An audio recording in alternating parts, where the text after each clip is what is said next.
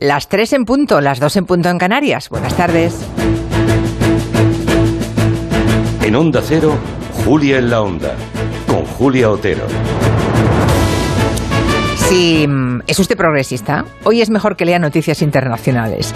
Encontrará consuelo en Colombia, donde ganó el candidato de izquierdas por primera vez desde bueno, desde nunca, porque nunca antes gobernó ese país ninguna formación que no fuera la derecha. También puede inspirarse en Francia, donde Mélenchon ha conseguido unir con éxito a su alrededor todos los frentes de Judea, con permiso de los Monty Python. Exactamente lo contrario de lo que ocurrió ayer en Andalucía.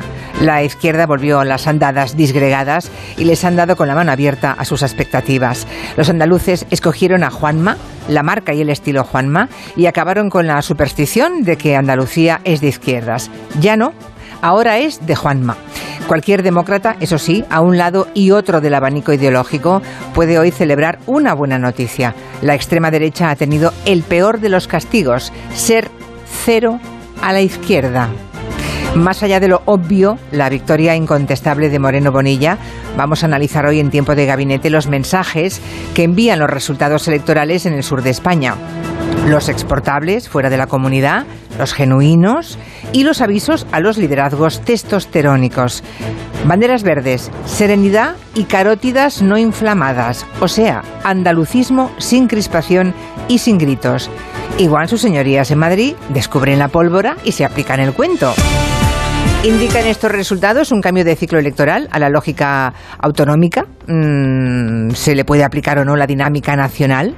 ¿Cómo debe reaccionar la izquierda a estos resultados? ¿Y la derecha? porque el triunfo de Moreno Bonilla es también el triunfo del sector centrista del Partido Popular. ¿Y Ciudadanos? ¿Tiene algo que repensar o ya si eso lo van haciendo inexorablemente los electores? Nos lo preguntaremos en el tiempo de gabinete con Fernando Iwasaki, Carolina Vescanza y Juan Manuel de Prada.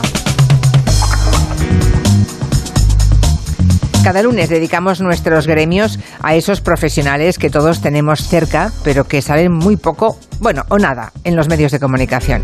Y los protagonistas de hoy precisamente conocen muy bien la prensa, porque es una de las muchas cosas con las que trabajan. Hablamos de los kioscos, esos establecimientos pequeños en los que cabe de todo periódicos, revistas, coleccionables, chicles, cromos, bebidas. ¿Y ustedes qué compran en el kiosco?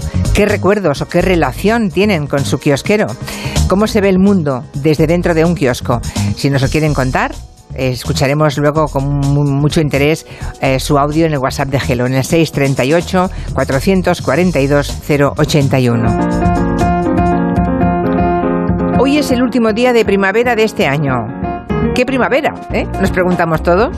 Pues eso, mañana empieza el verano en el hemisferio norte, aunque llevamos semanas sudando como si estuviéramos en agosto. Acabamos de vivir la ola de calor más temprana de los últimos 20 años, pero puede que este récord se supere pronto.